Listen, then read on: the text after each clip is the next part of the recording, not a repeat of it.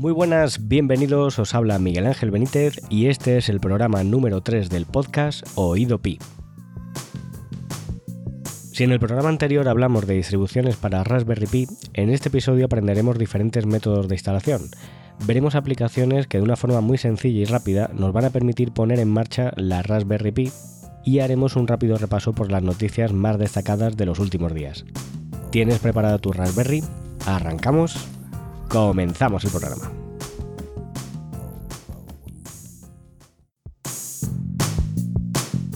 ¿Qué necesitamos para hacer la instalación?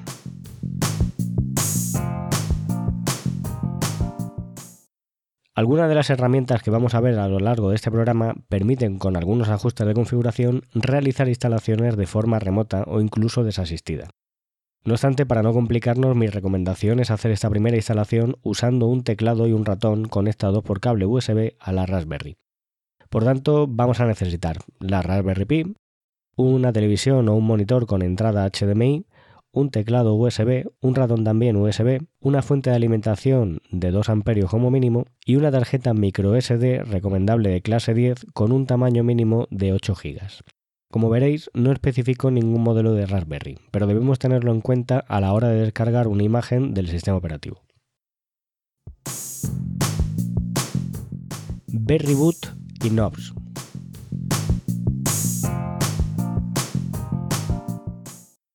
Vamos a comenzar este episodio hablando de dos herramientas que nos van a hacer mucho más sencilla la instalación y puesta a punto de la Raspberry.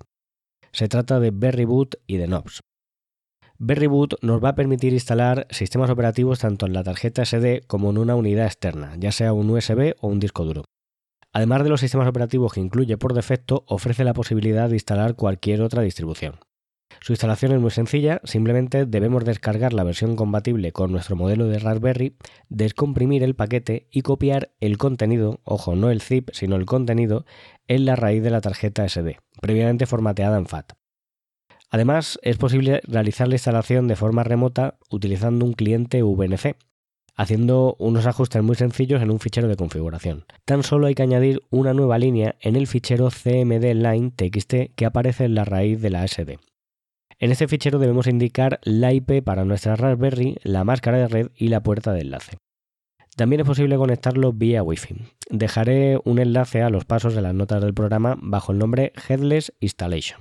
Es muy sencillo. Con Berryboot además podemos realizar otras operaciones como clonar particiones, realizar copias de seguridad de los sistemas instalados o seleccionar el sistema operativo que queremos que arranque por defecto al encender la Raspberry. En cuanto a knobs, son las siglas de New Out of the Box Software. Software nuevo fuera de la caja, aunque también es un guiño al término que se refiere a persona inexperta o novata en inglés. Knobs es una herramienta que normalmente viene preinstalada en la micro SD cuando compramos un pack. De alguno de estos packs ya hablamos en el primer episodio de este podcast. Existen dos versiones. Una versión algo más pesada, de un tamaño de 1 GB, que contiene Raspbian para su instalación offline y una lista de distribuciones disponibles para su descarga vía red. Y otra versión light que incluye únicamente el instalador pero sin ninguna distribución offline. El peso pues, es considerablemente menor porque ocupa 27 megas. Para instalar knobs simplemente debemos tener formateada la microSD en FAT32 y copiar el contenido del fichero que descargamos en el directorio raíz del SD. Una vez hecho esto, insertamos la tarjeta SD y arrancamos la Raspberry. Al principio se nos muestra una ventana donde veremos un listado con los sistemas operativos disponibles. Si hemos descargado la versión más pesada, la de 1 GB, veremos Raspbian en esta lista. A continuación, si queremos ver otros sistemas operativos que podemos instalar con Knobs, debemos configurar la red. A través de esta opción seleccionaremos la red Wi-Fi a la que queramos conectar, introduciremos la contraseña y pasados unos segundos veremos que el listado se actualiza con nuevas distribuciones. Los nuevos sistemas operativos que veremos en la lista son LACA, que es una distribución para eh, emulación de videojuegos, Windows 10 y dos sistemas para montar un centro multimedia con la Raspberry que son Libre, ELEC y OSMC, como hablamos en el anterior programa. A continuación seleccionamos el sistema operativo o todos aquellos que queramos instalar, siempre y cuando tengamos espacio en la tarjeta SD, y elegimos la opción Instalar. Una vez terminada la instalación, en el siguiente reinicio de la Raspberry, si solo hemos instalado un sistema operativo, veremos una splash screen desde la que podemos acceder a Knobs pulsando la tecla Shift. En caso de haber instalado más de un sistema operativo, Nobs se muestra como un gestor de arranque que nos dará la opción de elegir el sistema operativo que queremos lanzar en ese momento. En cuanto al proceso de formateo de la microSD, es recomendable realizarlo utilizando la herramienta SD Card Formatter. Según sus desarrolladores, esta aplicación fue creada específicamente para tarjetas de memoria que usan los estándares SD, SDHC y SDXC, y se recomienda su uso frente a las típicas utilidades incluidas en los sistemas operativos, ya que se podría mermar el rendimiento de la tarjeta. Al parecer, las tarjetas eh, contienen un área protegida por cuestiones de seguridad y SD Card Formatter respeta esta zona sin tocarla durante el formateo, al contrario que otras utilidades. Ya para terminar, decir que Nobs permite crear una instalación personalizada con los sistemas operativos que nosotros queramos. Es algo que quiero probar con más calma y mi intención es hablar sobre ello en futuros episodios de Oidopi. Win32, DC Mayer y Apple P. Baker. acabamos de ver cómo Nobs y Berryboot nos permiten instalar cualquier distribución de una forma muy sencilla, aunque quizás es algo lenta. Si queremos ahorrar tiempo y tener un sistema operativo disponible ya desde el primer encendido, lo recomendable es realizar una grabación directa de la imagen del sistema en la SD. Simplemente debemos descargar la imagen de la distribución que queremos instalar y copiarla en la micro SD. Pero claro, no podemos hacer un copiar-pegar convencional, sino que al tratarse de un archivo de imagen debemos hacer una grabación de la misma. Quizás eh, muchos conocéis a este proceso como quemar una imagen. Este término procede de cuando se graba un disco, ya sea un CD, un DVD o el Blu-ray, que es el formato más reciente, donde un láser quema literalmente la superficie del disco para escribir los datos. Y bueno, en este caso escribimos sobre una tarjeta SD, no quemamos nada, pero el término también se emplea para este caso. Normalmente cuando descargamos un sistema operativo lo solemos hacer en un fichero comprimido, un fichero zip, un targz, en cuyo interior encontramos un archivo con extensión .iso. Este archivo es lo que se conoce como la imagen ISO del sistema operativo. Pero, ¿qué es una imagen ISO? Una imagen ISO no es más que un archivo que almacena una copia exacta de un sistema de archivos. De esta forma se evita la pérdida de información, no se modifica la estructura original y se garantiza el correcto funcionamiento del sistema operativo. Win32 DC Meyer en Windows y Apple P Baker en OS X son dos herramientas que nos van a permitir grabar una imagen en la SD. También nos van a permitir realizar una copia de seguridad de la distribución que tengamos instalada. Imaginad que ya hemos hecho cambios en Raspbian, tenemos paquetes nuevos, ficheros de configuración, ficheros propios, incluso almacenados en la propia SD, pues perfectamente podemos extraer la tarjeta de la Raspberry, la apagamos antes de hacerlo por supuesto, y con esta herramienta creamos una copia de seguridad de nuestra distribución, que será una copia exacta de nuestro sistema en ese momento. El uso de ambas herramientas es muy similar. Lo primero que debemos hacer es seleccionar el archivo de imagen que hemos descargado en nuestro equipo. A continuación, elegir la unidad donde se encuentra la micro SD. Hay que tener mucho cuidado en este paso, no vayamos a elegir otro disco de nuestro sistema y la podemos preparar. Iniciamos el proceso y bueno, durante el proceso irán apareciendo mensajes de advertencia al principio que nos indican que se va a realizar un borrado completo de la micro SD. Tardará un tiempo dependiendo del sistema operativo que debemos instalar y eh, bueno, pues las, ambas herramientas muestran un mensaje si la copia se ha realizado de forma satisfactoria. LibreELEC USB SD Creator. Esta utilidad comparte la misma funcionalidad que las dos anteriores. Inicialmente está pensada para instalar LibreELEC en la Raspberry y otros dispositivos, pero realmente podemos instalar cualquier distribución. El proceso es muy similar y la diferencia eh, es que esta herramienta tiene versión para Linux además de Windows y OS X. No obstante, es una herramienta que para instalar otra distribución diferente de la de LibreELEC yo no la usaría, utilizaría antes cualquiera de las otras dos.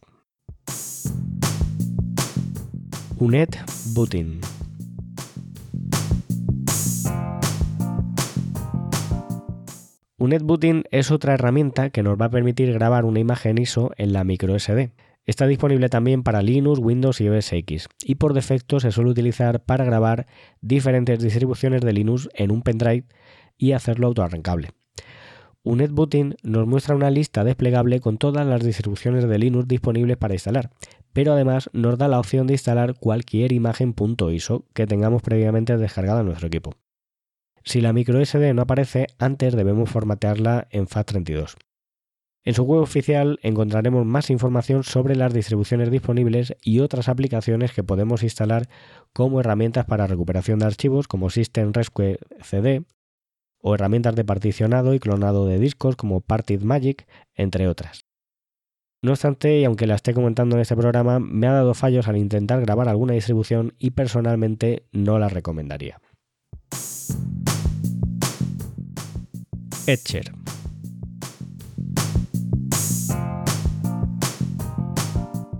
Una alternativa muy interesante a un netbooting es Etcher, una herramienta con la misma finalidad que todas las que estamos comentando, grabar imágenes .eso en tarjetas SD o memorias USB, pero en este caso y pese a ser una aplicación aún en fase beta, funciona realmente bien. Es una herramienta de código abierto, está hecha con JavaScript, HTML, Node.js y Electron. Es multiplataforma, sencilla y elegante.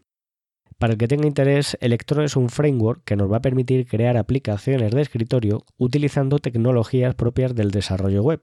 Sinceramente no lo conocía y tiene muy buena pinta. Con este framework se han desarrollado versiones de escritorio de WordPress, Slack, el gestor de correo Nylas o aplicaciones como Simple Note. Al arrancar Etcher se nos muestra una ventana donde debemos seguir tres sencillos pasos. El primer paso será seleccionar la imagen .iso de nuestro equipo. El siguiente, seleccionar la unidad donde vayamos a realizar la grabación. Este es el paso en el que debemos ir con cautela y asegurarnos que estamos seleccionando realmente la tarjeta SD y no uno de nuestros discos. Y el último paso será grabar la imagen pulsando en el botón Flash. El proceso llevará unos minutos, realizando, además de la grabación, una verificación posterior. Etcher es la herramienta recomendada por la Raspberry Pi Foundation según la guía de instalación de Raspbian que tienen en su web. Pi Bakery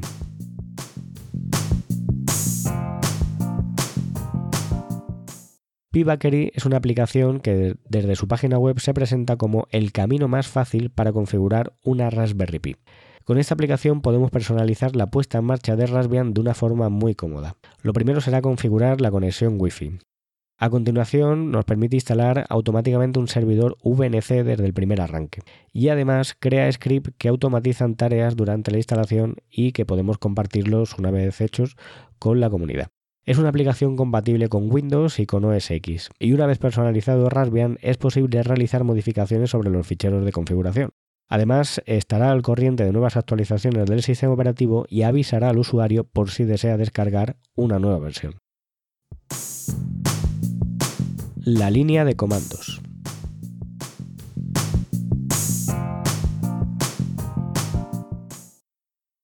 Nos hemos centrado en comentar varias herramientas que de una forma muy sencilla y muy visual nos permiten instalar una distribución para Raspberry Pi aunque existen otros métodos más tradicionales y que a los nostálgicos quizás les resulten más llamativos. Me estoy refiriendo a la instalación mediante la línea de comandos. Tanto si eres un usuario de OS X o si Linux es tu sistema operativo de cabecera, la línea de comandos es una herramienta perfectamente válida para hacer la grabación de imágenes en la tarjeta SD. Si alguno tiene curiosidad, os dejaré los enlaces a este método de instalación. Aunque personalmente, y pese a que a día de hoy la línea de comandos se sigue utilizando, especialmente pues, para tareas de administración en remoto, yo prefiero utilizar herramientas con interfaz gráfica que nos hacen todo mucho más fácil. Noticias de actualidad.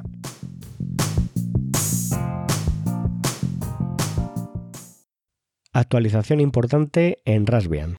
Han pasado ya varias semanas desde que apareció esta noticia, pero era algo que quería comentar. El pasado 22 de noviembre, Simon Long, principal responsable del desarrollo de Pixel, del que hablamos en el programa número 2, anunció una actualización del sistema operativo Raspbian que deshabilita el uso del protocolo SSH por defecto.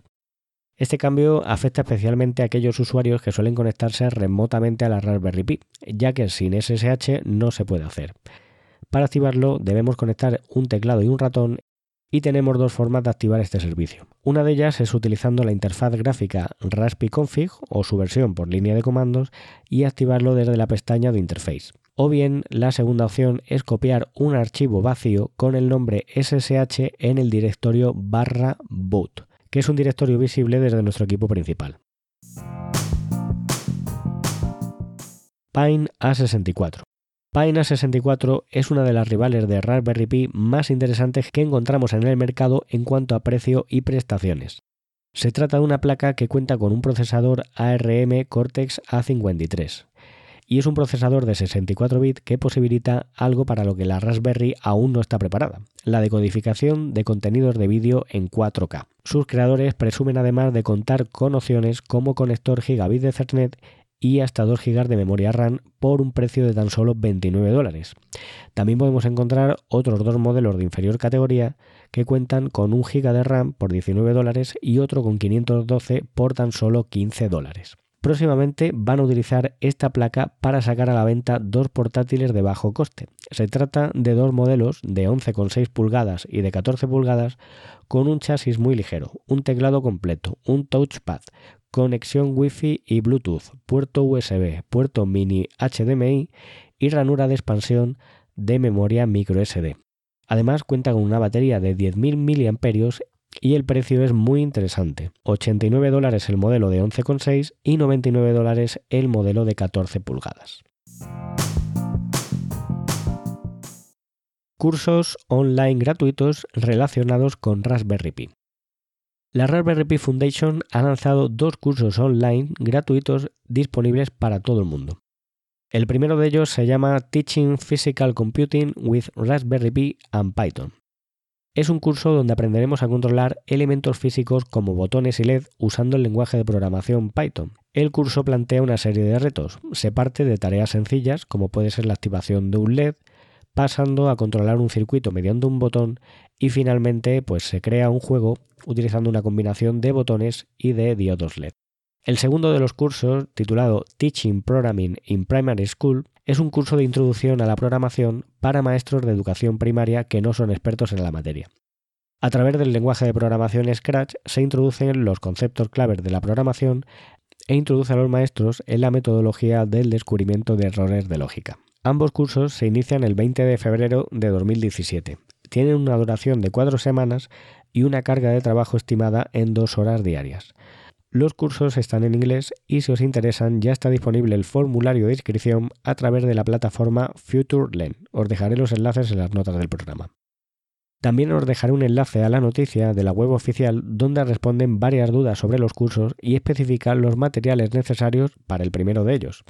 Básicamente, a mayores de todo lo que necesitamos para empezar a trabajar con la Raspberry, debemos añadir una placa protoboard de 400 contactos, tres diodos LED con colores de un semáforo, el rojo, amarillo y el verde, un botón, un zumbador, resistencias de 330 ohmios y cables puentes o jumpers para prototipos. Desde la fundación nos recomiendan un pack llamado CamJack EduKit de la tienda de Pihat que tiene un coste de 5 libras más gastos de envío e impuestos.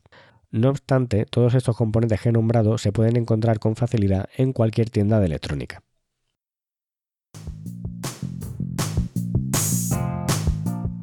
Y hasta aquí este tercer episodio del podcast Oído Pi. De nuevo quiero agradecer vuestros comentarios a través del blog, ebooks y redes sociales. Eh, muchísimas gracias, de verdad. Cualquier duda, comentario o sugerencia podéis contactar conmigo a través de Twitter, desde la cuenta oficial del programa, arroba oídopi, mi cuenta personal, arroba manbenítez, o a través del formulario de contacto que encontraréis en babuleando.com barra contacto. Recordad que os dejaré todos los enlaces en las notas del programa y en la entrada del blog que acompaña este audio.